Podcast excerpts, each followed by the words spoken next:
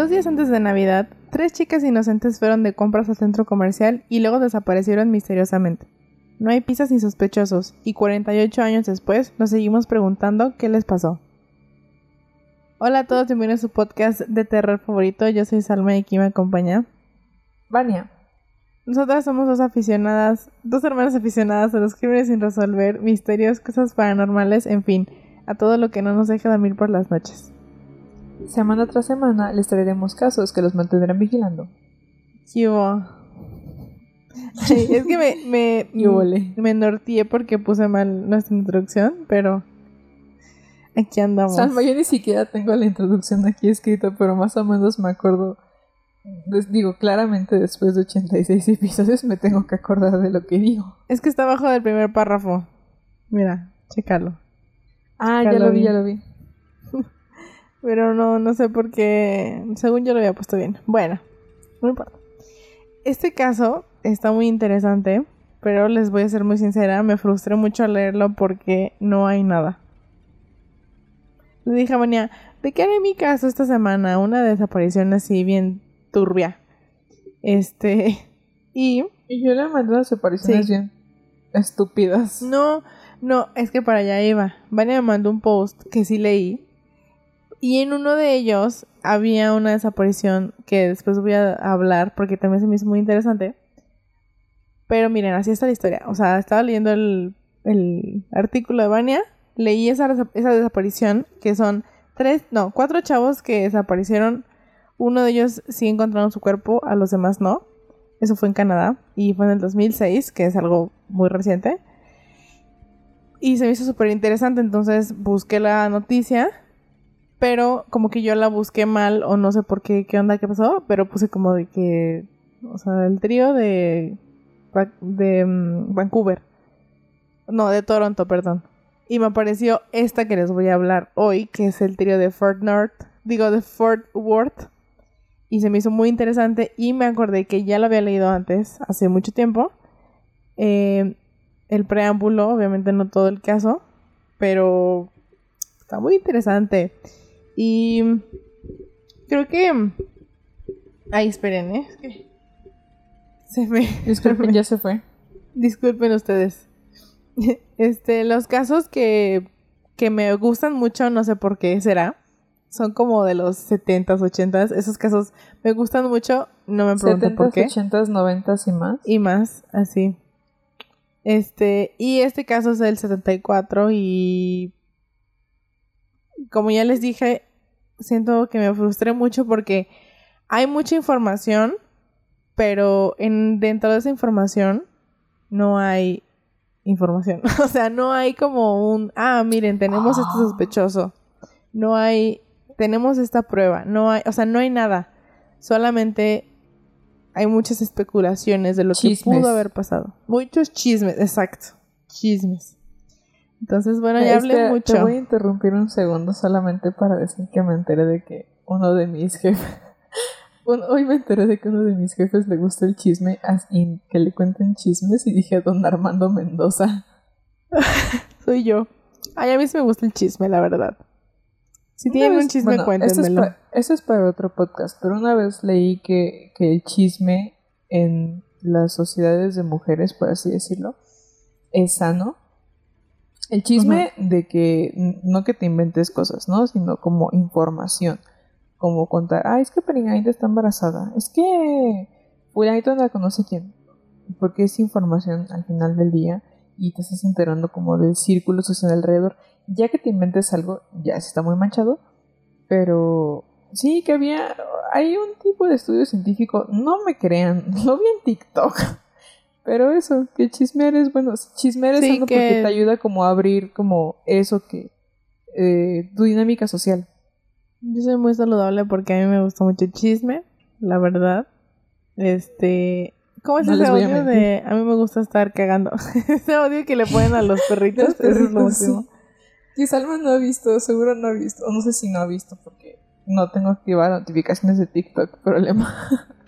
Tampoco. Si Salma, si Salma no lo ha visto y si ustedes no, los, no lo han visto, les voy a contar aquí un TikTok que me encontré la semana pasada de una señora, este, una, una chica que hace la limpieza en casa de alguien y le manda una nota de voz en donde le está diciendo así como, no, Paleta, discúlpeme, llegué cruda, me tomé tres cheves de su refri, ahí cóbremelas, me la pasé bien, chingón. Eso es súper chistoso el audio. Ya sé cuál audio es. Creo que sí lo he visto. No sé, no, yo no tengo las, mm, las notificaciones de TikTok prendidas, entonces no me llegan los TikToks que María me manda. Muy bien, gracias. Bueno, pues ¿qué les parece si- que, sin que los aburramos con nuestro cotorreo, empezamos a, a leer este cotorriza. caso? La cotorriza. Ojalá fuéramos así de famosos. Está viendo las estadísticas y nos escuchan 88 personas. Las estadísticas, yo estaba viendo las estadísticas de, de YouTube y están muy tristes y dije, ya no me voy a meter a nuestro YouTube en donde nadie nos quiere. Compartan acabar este nuestro podcast. Compartan nuestro humilde podcast. O sea, no les vamos a ofrecer mucho más que diversión e historias. Pero Diversión ilimitada. somos buenas personas. Porque Bueno. genuinamente nuestro sentido del humor es muy bueno. Somos muy simples. Entonces, Tal vez nadie nos escucha porque no contamos divertir. nada. Nada más estamos. Y luego el otro día. entonces, eso significa que ya llevamos seis minutos de no contar Bueno, nada. para allá voy. No sé si Vania. Ah, ya. Perdón, por eso, llevamos seis minutos de no contar nada, entonces ya voy a dejar que Salma Para allá algo. voy. Imagínense que estos seis minutos nunca sucedieron. En la mañana del 23 de diciembre de 1974, acuérdense de mi complicación de los números, ¿ok? Lisa Renee Wilson, de 14 años, Julianne Mosley, de 9, y Mary Rachel Tril Trilka, no sé cómo se diga, Tril, no sé.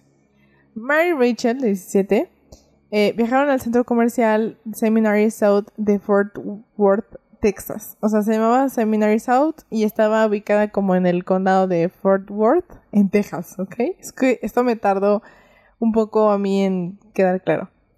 Em, viajaron ahí para hacer unas compras navideñas. Evidentemente, pues era 23 de diciembre, entonces querían hacer algunas comprillas.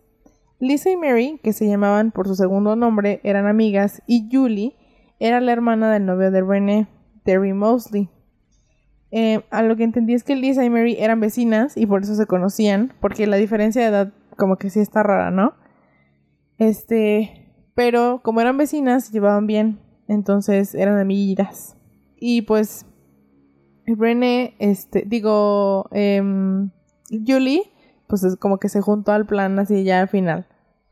Rachel y René habían planeado inicialmente ir de compras con Terry, con su novio, pero él había hecho planes para visitar a un amigo en el hospital. Julie quería ir con ellas, pero le dijeron que necesitaba el permiso de su madre, Ryan E. Y consiguió el permiso después de Ryan. quejarse. Ryan. Ah, ok. Uh, perdón. No, no, no, no, o sea, lo estoy este, corrigiendo de coto. Consiguió el permiso después de quejarse de que no tenía nadie con quien jugar en casa, pero le dijeron que tenía que estar en la casa a las 6 de la tarde. El toque de queda no era un problema, ya que René, Re- ay, René iba a asistir a una fiesta de Navidad esta noche con Terry y de- quería estar en la casa a las 4 de la tarde para prepararse. ¿Ok? Entonces tenían como planes así ya estructurados de que vamos al mall, luego vamos a la casa, nos preparamos para la cena y ya, todo bien, ¿no? A las 12 de la tarde, bueno, del mediodía, las chicas salieron y primero viajaron a la tienda de excedentes del ejército. No me pregunten qué es esto porque no lo entendí. O sea, viajaron a una tienda como del ejército marina y recuperaron unos jeans de René que tenían una reserva. O- ay, Salud. Disculpen ustedes, ya se fue. Este, bueno, primero viajaron a una tienda, o sea, quédense con que primero fueron a una tienda y luego llegaron al centro comercial. Aparcaron el Oldsmobile 98 de 1974 de Rachel, o sea, su cochecito, en el nivel superior del aparcamiento, del, sí, del aparcamiento, cerca del punto de venta de Sears. Se bajaron, todo muy tranquilo. Los testigos informaron más tarde a la policía que habían visto a las chicas dentro del centro comercial durante toda la tarde y creen que volvieron al coche en algún momento para dejar los artículos. Es aquí que el misterio comienza. Rusty Arnold, el hermano menor de Rachel, dijo que no se esperaba que las chicas llegaran hasta casa, a la casa perdón, hasta alrededor de las 4 de la tarde para prepararse para la fiesta. Pero las 4 llegaron y pasaron y las chicas nunca aparecieron en la fiesta. Cuando llegaron, la gente empezó a preocuparse, dijo Rusty. Pronto, el sol comenzó a ponerse y cuando los padres de los niños empezaron a llegar al trabajo, eh, perdón, al llegar a casa del trabajo, y las niñas seguían sin llegar, la preocupación aumentó. Terry se encargó de permanecer junto al teléfono en casa por si alguien llamaba con información sobre su paradero. El Oldsmobile de Rachel fue descubierto en el estacionamiento aproximadamente a las 6 de la tarde. Estaba cerrado y había un solo regalo en el tablero del asiento trasero. No había señales de las niñas ni signos de lucha dentro o alrededor del vehículo.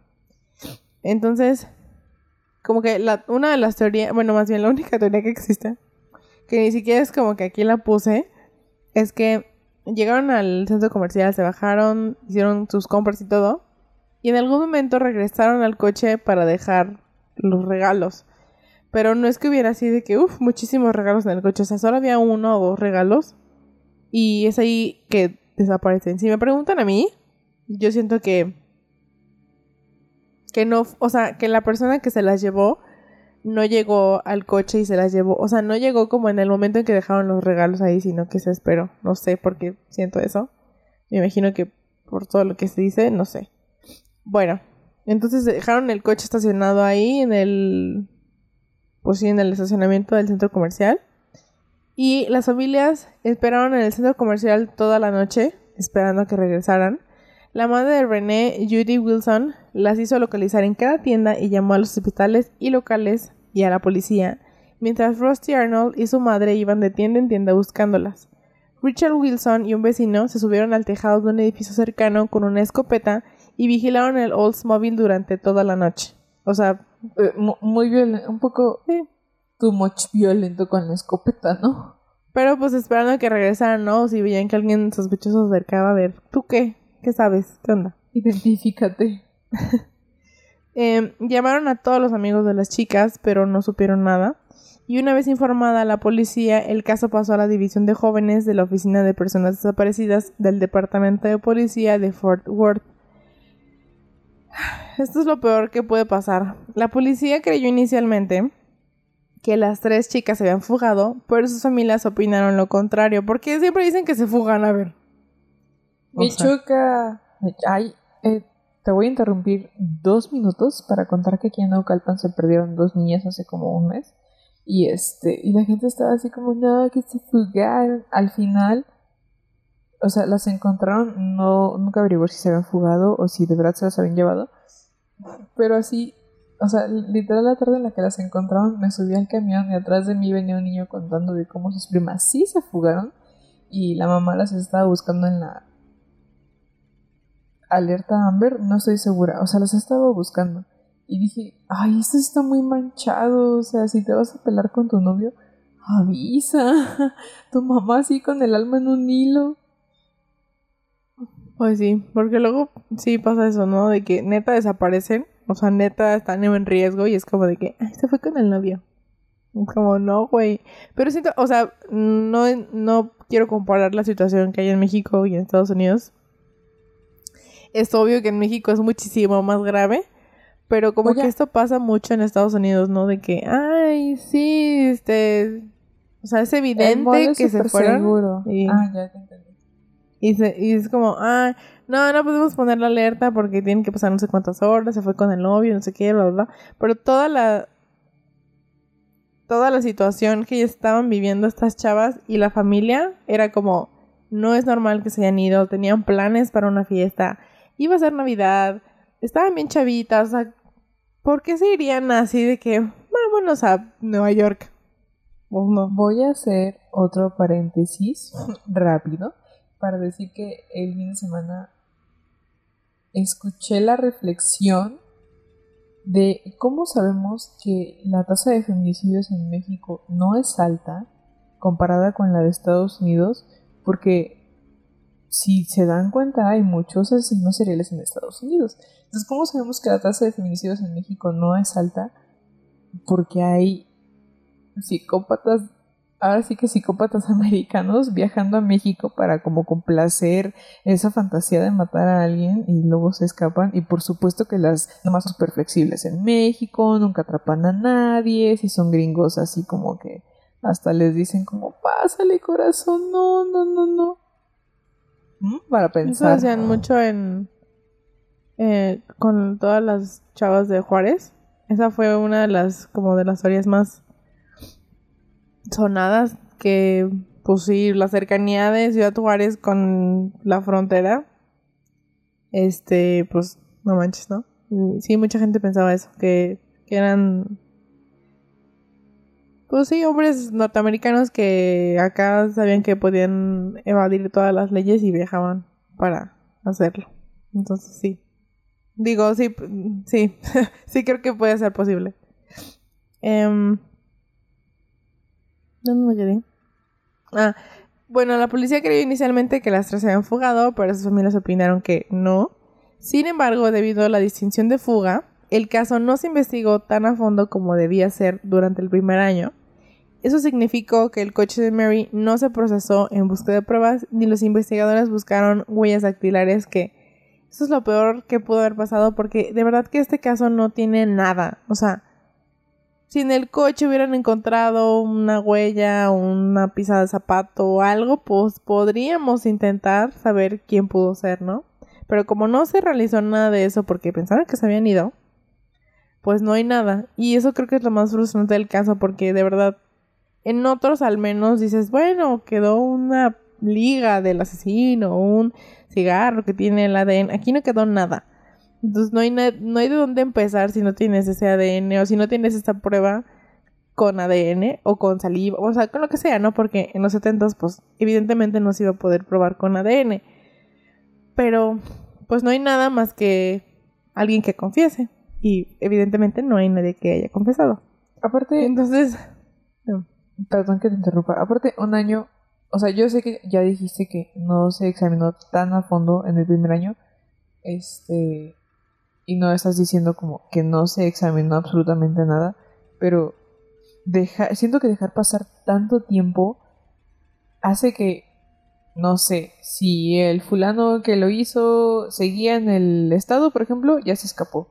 No tanto por las pruebas de ADN, porque sé que son bien conservadas, pueden seguirse usando tiempo después, pero pues sí, o sea, dejar pasar tanto tiempo es pésimo en, ese tipo de casos como para alcanzar a resolver por lo menos lo más mínimo.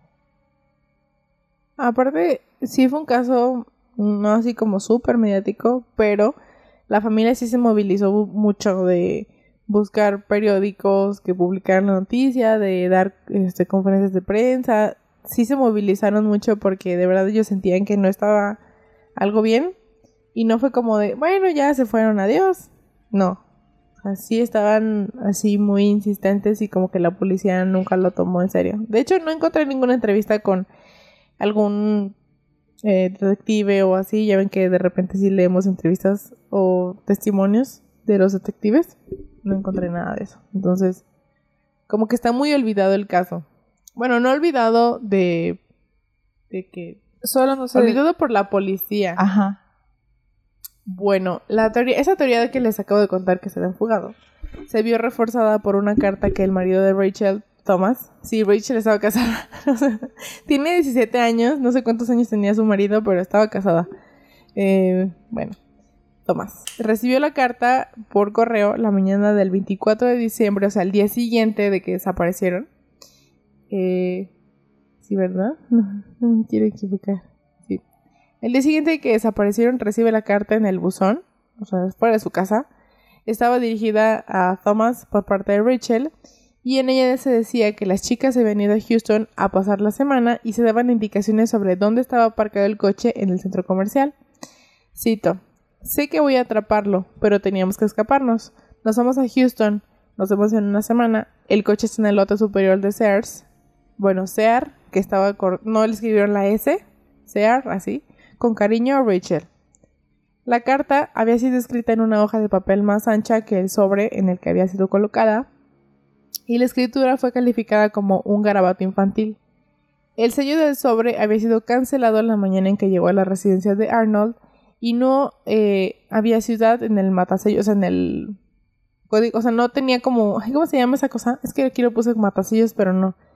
Em, pues sí, en el sello, no es que, o sea, creo que solo mandé una carta en mi vida, discúlpenme. Pero bueno, no había una ciudad, no había datos que permitieran saber de dónde había sido enviada, ¿no? Eh, solo tenía un número borroso del servicio postal. ¿Dijiste algo? No, estornudé. Es que Ah, es que Perdón, nos estamos como- entonces está como muy spooky el audio ahorita. Para nosotras, para ustedes es normal.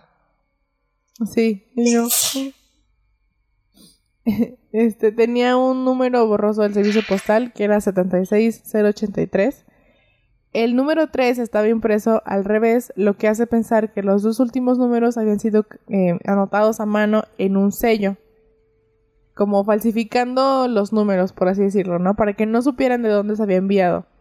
Si este fuera el caso, entonces la carta fue sellada en Eliasville o Throckmor- Throckmorton. Sin embargo, otros creen que los dos últimos números debían decir 88, lo que significa que estaba sellada en Waterford, Texas. Eh, cualquiera que sea el caso, no estaba enviada, o sea, lo que me llama la atención de este dato es que la carta no había sido enviada directamente de la ciudad en donde habían desaparecido, sino que había sido enviada de otra ciudad. De la ciudad de la región. Sí. Entonces, pues no sé, ¿no? A lo mejor si te escapas a, a Houston, pues la mandas de Houston, ¿no? Ya estoy aquí, nos vamos a Houston, pero no sé, algo... Obviamente esta carta no la escribió ninguna de ellas. Aquí va, aquí va porque... Tanto la madre de Rachel como Thomas creían que la carta no había, sido escrita por ella, ya que llamaban cariñosamente a su marido Tommy y la carta iba dirigida a Thomas A. Trilka, o sea, como de que súper formal. Y ella no hablaba así.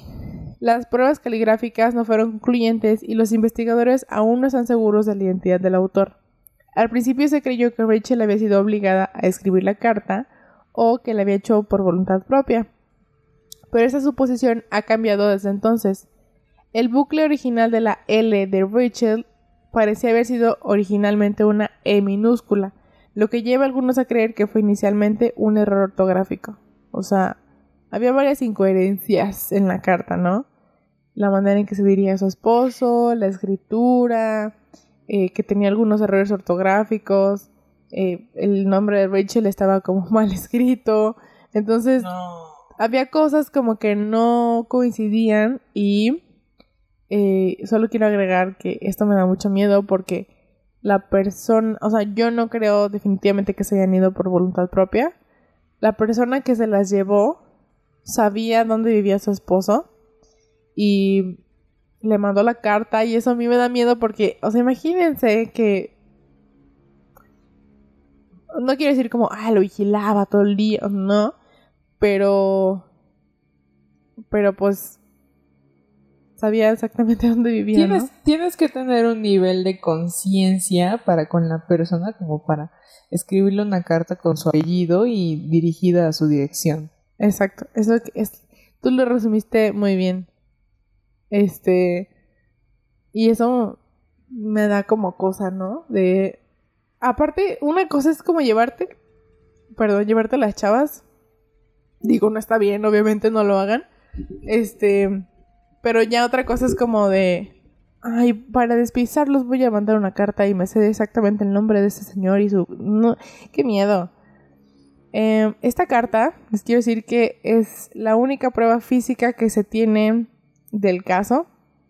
Cuando se desarrolló la tecnología del ADN, se envió para su análisis, pero no se encontró ninguna coincidencia con nadie en la base de datos de la policía ni con las chicas. O sea, no hay como una de, no hay nada que se pueda rescatar de la carta, ¿no? Eh, respecto al ADN. En el momento de la, desap- de la desaparición del trío, la hermana de Rachel, Debra, vivía con ella y Thomas. Thomas y Debra habían estado eh, anteriormente comprometidos, pero la relación nunca fue demasiado seria y la pareja acabó cancelando su boda. Declararon que no era incómodo tener a los tres viviendo bajo el mismo techo. O sea, esto es algo muy raro si me lo preguntan a mí. Pero bueno, ¿quiénes somos nosotros para juzgar? Este. Ay, a los blancos. Algunos miembros de la familia, eh, de las familias Mosley, Wilson y Arnold, creen que Debra sabe más de lo que dice sobre las desapariciones. Le enviaron una carta después de que ella publicara una entrevista eh, en el Fort Worth Star Telegram en el 2000. Eh, en la carta le pedían que divulgara cualquier información que pudiera tener y que cooperara plenamente con las investigaciones del Departamento de Policía de Fort Worth y del FBI. También le pedían que se sometiera a la prueba del polígrafo. Debra mantiene que no sabe nada de sus desapariciones. O sea, bien pudo haber sido alguien que estaba como de... Yo creo que fue ella, le voy a mandar una carta. Y ella no. No creo que haya sido ella, porque si estuvieras enojada con tu hermana porque te bajó el novio, lo cual creo que no pasó porque vivían bien, estaban bien ellos. Este, ¿por qué te llevarías a otras dos chavas y nunca creo que si fuera alguien cercano a la familia hubieran podido resolverlo, creo. Tal vez me equivoco, pero Creo que creo que para empezar, creo que para empezar es como muy farfetched para nosotras que nos bajemos una al novio a la otra y nos peleemos para siempre. Para empezar, han de saber que Salma y yo si nos enojamos, nos enojamos una hora y luego decimos como ¿Quieres ver un meme? eso sí. sí, no podríamos como enojarnos de Ah, sí. Creo que ni siquiera podríamos pensar como de que te voy a bajar el novio. Pero creo que ellas ni siquiera, o sea, ella ni siquiera le bajó el novio a Debra, solamente fue como, ah, no funcionó, bueno, vamos a intentarlo tú y. No sé, no hay mucha información, si me preguntan eso es algo muy raro, pero bueno, cada quien, no somos quien para juzgar.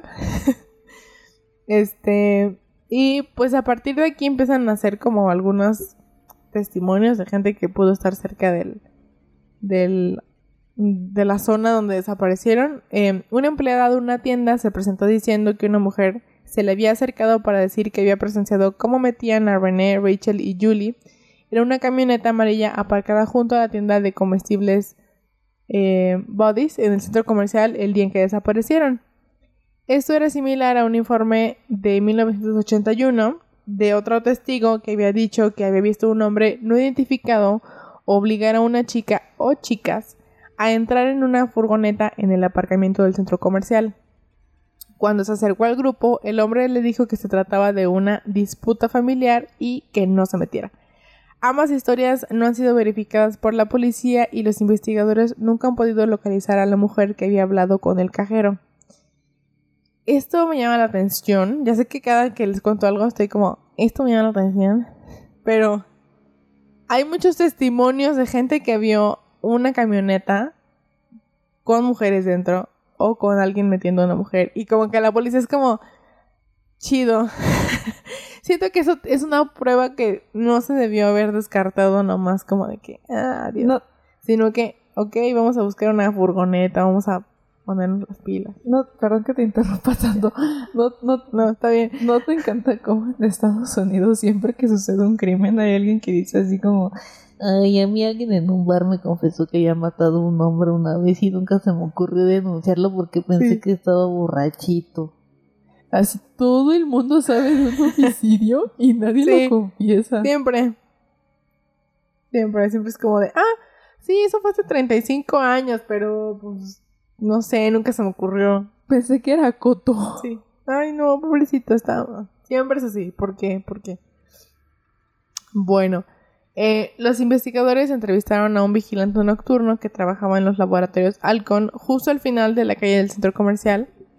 Le- la noche de las desapariciones, o sea, esa noche entrevistaron al vigilante nocturno. Como en Dark. Dijo haber visto, este creo que es uno de los mejores testimonios, pero bueno. Dijo haber visto un coche con tres mujeres y dos hombres sentados en la entrada del edificio esa noche. Desgraciadamente la pista fue un callejón sin salida. Y también hablaron con un agente de boletos en la estación de autobuses después de que se afirmara... Bueno, ese señor afirmó que tres chicas habían preguntado por viajes a Houston y otros destinos la mañana siguiente a la desaparición de René, Rachel y Julie. Sin embargo, no están seguros de que esa información sea fiable. No sé, yo tampoco le creo. Yo, ¿cómo es el meme de yo tampoco estoy muy seguro? Bueno. Eh, Ah, de... El que usa el te lo Sí. resumo de la de Marimar, no sé cómo se llama. Ajá. Ella. Eh, una semana después de las desapariciones, las familias contrataron a un conocido vidente llamado Jay Joseph. Ofreció sus servicios de manera gratuita. Incluso donó dinero a una creciente, eh, un creciente fondo de recompensa. Les dijo que tenía la sensación de que algo iba mal en la carta supuestamente enviada por Rachel y que tenía el presentimiento de que el trío se había ido al norte hacia Oklahoma o Illinois. También declaró que estaban retenidos contra su voluntad y que posiblemente haya droga junto o perdón, junto con tres o cinco personas. Mientras estaba en la casa de Arnold, compartió un mensaje siniestro de que si no lo volvían a ver, era una señal de que las chicas habían fallecido. Nunca volvieron a hablar con él ni los volvió a visitar. Ay, no sé qué dijo Vania, es que como que se cortó. Pero, bueno, eh, ¿qué les parece si seguimos? Nada más que como que bajé tantito del, de mi guion y ya no supe dónde quedé. Eh, Estábamos hablando de los, de los mediums, porque al final mi idea quería ser llegar a qué chingón estaría que realmente alguien pudiera ver como esas cosas. Ajá. O sea, que genuinamente los vea, pero sí siento mucha gente que se aprovecha de ese dolor para sacar de beneficio. algo. O sea, a lo mejor esa persona hizo donaciones y lo que tú quieras, pero al final se volvió pública. Yo también opino lo mismo. Porque sí hay muchos casos en donde definitivamente no tienen nada, o sea, de que nada, nada. Y dicen como, bueno, vamos a intentar hacer, o sea, contratar un medium, ¿no? Y yo sí creo que hay gente que es medium y que sí sabe, o sea, sí sí tiene un poder, pero no creo que alguien así pueda resolver un asesinato, ¿no? Si no, pues ya cuántos hubiera hubieran resuelto, resolvido. Este, pero sí, hay gente como que se quiere pasar del listo. Este, en el 75, un año después de la más o menos un año después de la desaparición, un hombre que afirmaba ser un conocido de Rachel se presentó para decir que había visto a las tres chicas en una tienda de discos del centro comercial unas horas antes de que desaparecieran.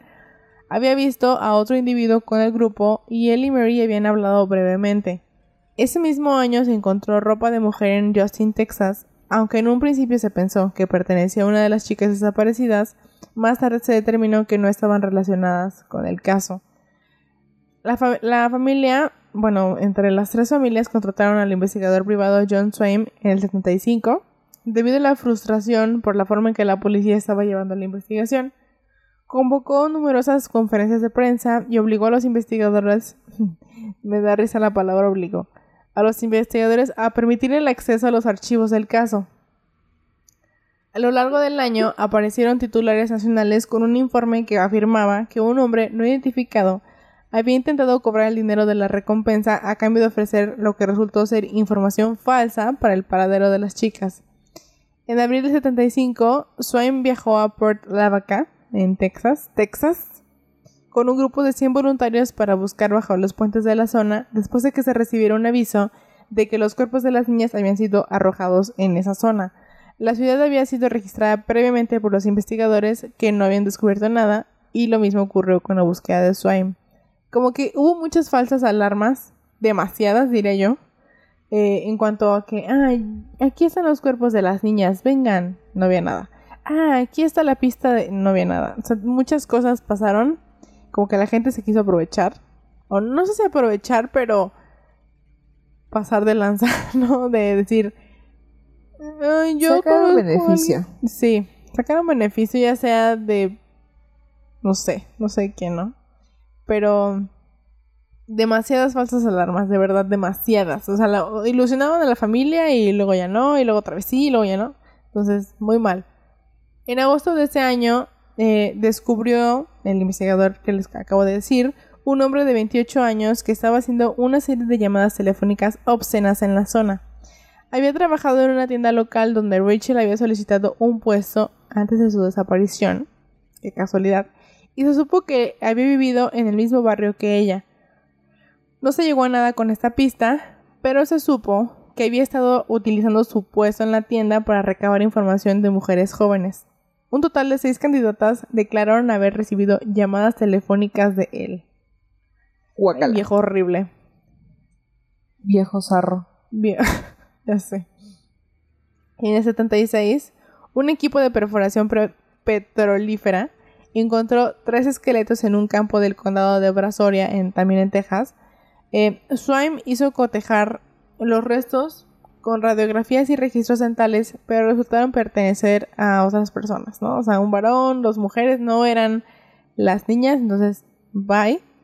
Swaim murió en el 79 de un aparente suicidio y a su muerte pidió que se destruyeran todos sus registros. Actualmente no quedó claro si esos registros contenían alguna información legítima sobre el caso y pues ya no hay como mucha información.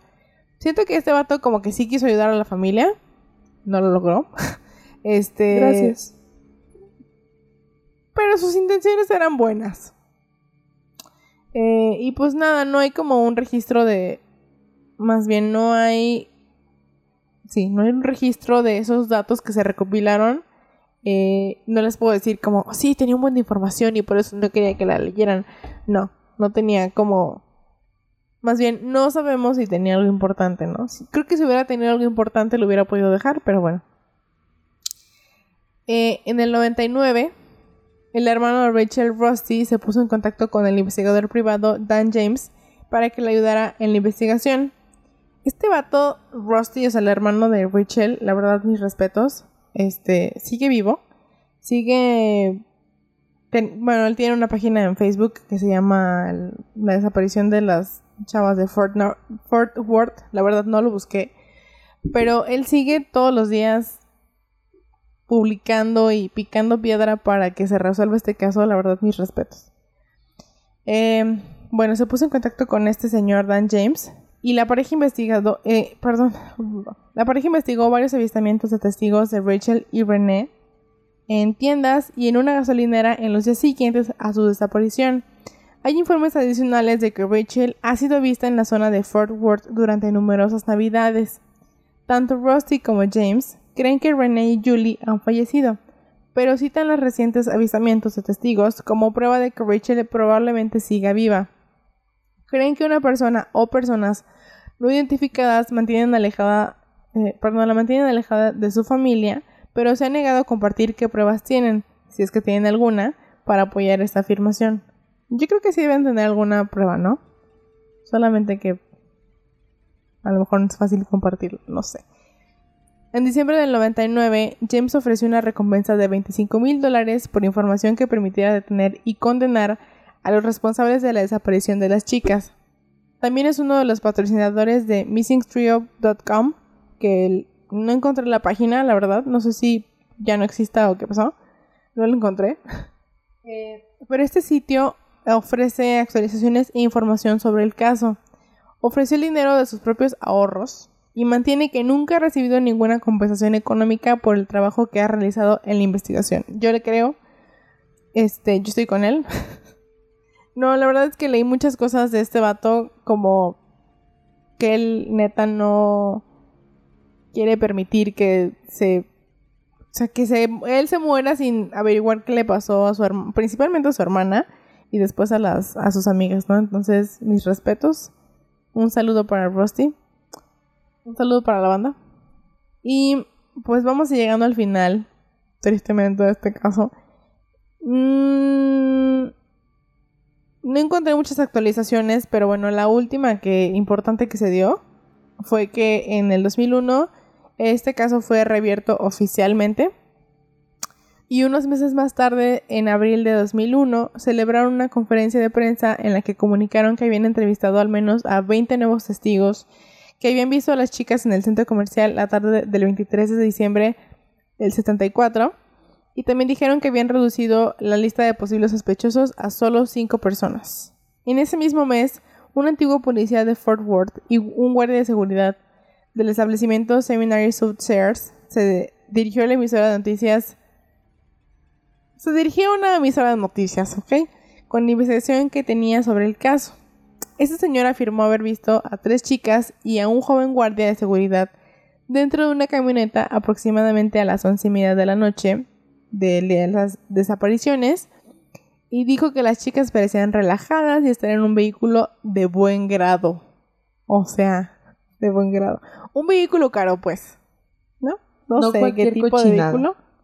Sí, o sea, no un bochito, o sea, un Mercedes-Benz. A ver, no se ofendan de los del bochito. Yo tampoco tengo el carrazo del año, ¿ok?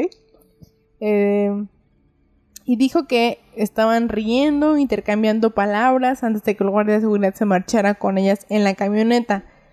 Cuando salieron, la menor estaba sentada junto al conductor, la segunda en el centro y la mayor junto a la puerta del lado del pasajero. Según ese testigo, él se puso en contacto con la policía pocos días después de que se difundiera la noticia de la desaparición de las niñas, pero los investigadores no, no siguieron esta pista hasta abril del 2001. A ver. Cuando los medios de comunicación se pusieron en contacto con él, los investigadores dijeron que habían localizado al guardia de seguridad visto con las niñas, pero este negó que estuviera en su vehículo esa noche. Eh, hace rato que les dije que esa era. Dije, esta es la pista más importante para mí. Bueno, me, había confundido, era esta. Este. Mm, creo que, si no estoy mal, tres testigos dijeron haber visto a las niñas su, o sea, siendo subidas como a la fuerza a una camioneta o por su propia voluntad. Y la policía como que nunca lo tomó en cuenta, ¿no? Mm, creo que no, no vamos a saber nunca si fue una camioneta o si fue un coche normal. Pero siento que esto de que ellas se subieron, pues no sé si voluntariamente o voluntariamente a fuerzas a la camioneta es algo cierto.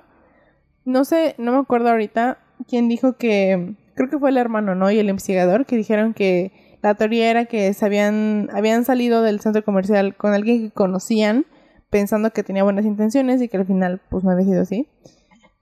Entonces, creo que es, es una pista importante y que se ha repetido varias veces, ¿no? Entonces, puede, puede ser que sí. Sea, siento que estoy hablando mucho. No, está bien, te escucho. Ok, está bien. Eh, es importante decirles que las dentaduras y el ADN del trío siguen disponibles para su comparación en caso de que se encuentren sus restos.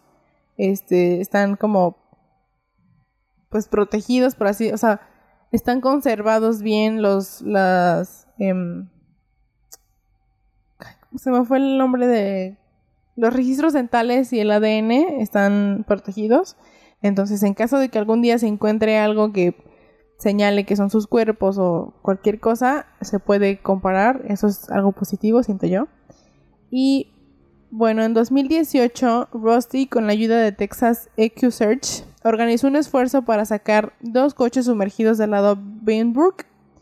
Se creía que los coches estaban relacionados con el caso, por lo que se creó una campaña en GoFundMe para pagar a los buzos de North Texas Marine Salvage y el equipo necesario para su trabajo.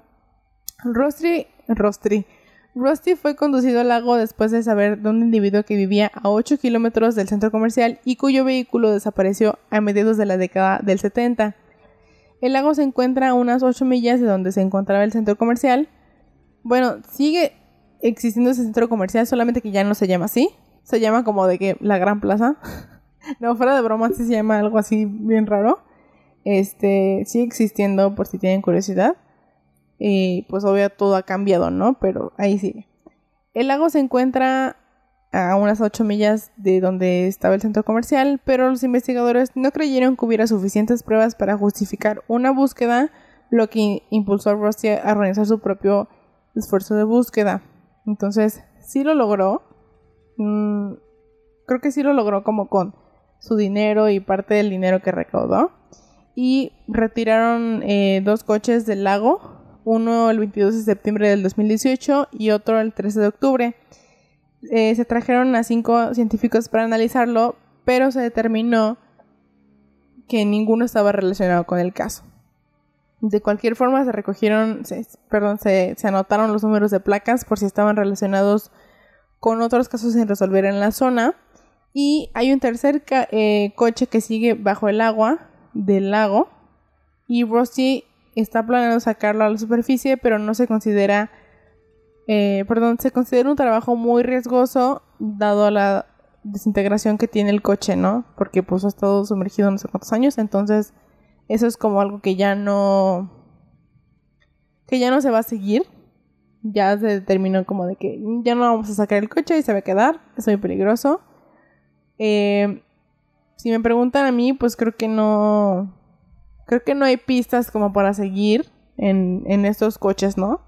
Creo que solamente fue como para saber si podía ser cierto. Eh, y pues ya. Eh, bueno, en una ocasión, Rusty recibió una llamada de una mujer que decía ser Julie y se había puesto en contacto con él por el escepticismo sobre su educación, creyendo que había sido secuestrada de niña. Había una foto, perdón, había visto una foto de Julie en internet y lo que realizó Rusty. Después de ver su foto, tanto él como la madre de Julie pensaron que era posible que fuera la niña desaparecida, pero una prueba de ADN resultó negativa. Según los investigadores, la última vez que tuvieron una pista importante fue en el 2001, cuando recogieron pruebas de ADN. Debido a la naturaleza activa de la investigación, los resultados no se han compartido con el público. Y creen que las chicas salieron del centro comercial con alguien de confianza y se encontraron con algo peligroso. Eso sí es algo muy compartido y publicado. Eh, y pues respecto a esta investigación, se, ha dado, se han dado muy pocos detalles hacia la familia. Eh, que obviamente con justa razón los frustra mucho. Richard Wilson afirma que le han mentido sobre los posibles eh, las posibles búsquedas en el caso. Esto me, molestó cuando la leí, fue como, ¿por qué? Se han investigado miles de pistas y se han realizado decenas de búsquedas a lo largo de la investigación. Los buscadores han peinado la maleza de Texas y han explorado cientos de carreteras secundarias, mientras que las familias han recorrido los lechos, de los arroyos y los caminos rurales, pero nada han encontrado. Eh, esto que les comentaba de que les mienten de la investigación, em, como uno de los detalles más importantes es que creo que fue en los noventas, algo así, que le dijeron a Richard Wilson como, hey, vamos a ir a buscar aquí al pozo de no sé dónde, ¿nos acompaña? Sí. Fue, estuvo todo el día con la policía y lo trajeron dando vueltas como de que, ay no, es que todavía falta, ay no, es que ya se nos fue el tiempo, ay no, nunca lo llevaron a donde dijeron que iban a verificar si estaban los cuerpos y fue como de, güey, ¿por qué juegan con mi tiempo? Y más porque pues, no mames, estamos hablando de que es una hija que desapareció, es una hermana que desapareció, no es como de que, ay, se me perdió la cadenita y vamos a ir a buscarla, sino que es alguien, es un humano que desapareció y como que jugar así con el tiempo de los familiares es como por. Em, pues creo que al final, ya no lo noté porque iba a quedar un poco largo el episodio, si de por sí quedó largo. Este, pero varios de los familiares de las niñas ya han fallecido. La mamá de... Em, no, no recuerdo si fue de Rachel o de René, falleció como seis meses después de la desaparición por un eh, cáncer. Y algunos de los papás ya fallecieron también como por causas naturales o por enfermedades. Los hermanos siguen como súper activos. Creo que el más activo es Rossi, que les digo que mis respetos. Este, y pues es un caso que sigue activo, pero no sé exactamente como de que sí la policía está de que todos los días buscando o si solamente está abierto para que lleguen pistas, ¿no? Este...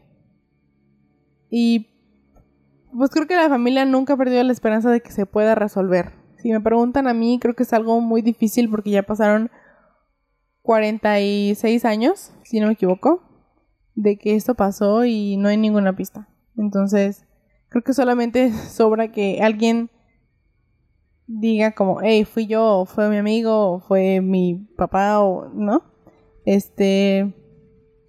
Sí me frustra este caso porque no hay nada que les pueda decir para hacerlos dormir en paz. Adimo, ¿sentiste como el niño que le pide a su papá una paradoja para poder dormir? Así, así estaba cuando lo leí. Fue como, sí, voy a leer una desaparición bien turbia. Y lo empecé a leer y estaba como, no puede ser. Este, la verdad sí, sí me frustra y digo, ni siquiera conozco a ningún familiar. Eh, bueno, todos los casos que leo, la verdad es que sí me llegan a frustrar como de que, ¿qué pasó? Pero este en especial se me hace como muy injusto lo que les pasó, en primer lugar. Y en segundo lugar, que nunca hayan podido resolver qué pasó, porque neta que la persona que lo hizo sabía perfectamente que pues iba a salir con la suya. Este, yo creo que las conocía y que tomó una oportunidad para podérselas llevar y pues ya. De ahí de ahí no puedo decir como, ah, las llevó aquí, las mató, no lo sé. Em, pero pues digo, nunca la esperanza es lo último que muerde. La, muerde, lo que, el último que muere. Arriba la esperanza, bolita. Ya Este, tenemos y con sueño. todas las pruebas. Sí, ya perdónennos. Y con todas las, las- los avances científicos, como lo digo en todos los casos de los que en los que nos acompañan, este, pues nunca ¿cómo decirlo? Creo que ahora nunca, o sea, ahora con la tecnología no ay, no sé cómo decirlo. Ahora con la tecnología tenemos más posibilidades de encontrar quién lo hizo y poder dar una respuesta final. Di algo para concluir y ya nos vamos. Pues eso, es que Justifica tu respuesta. me acuerdo mucho del 3 de Springfield y siento que es casi lo mismo, ¿no? O sea, como gente yendo Sí. a algo súper normal de gente y desapareciendo. Y pues qué feo que ellas solamente iban a ir a, a- al mall a, a meterse a Hot Topic, yo qué sé.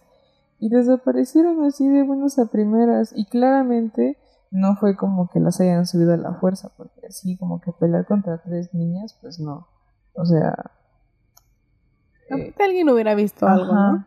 Sí, preciso. Este, entonces quién sabe, o sea, quién decide que un día sí se le va a votar y va a decir, oh, me voy a llevar estas tres chamacas a ver a dónde. No,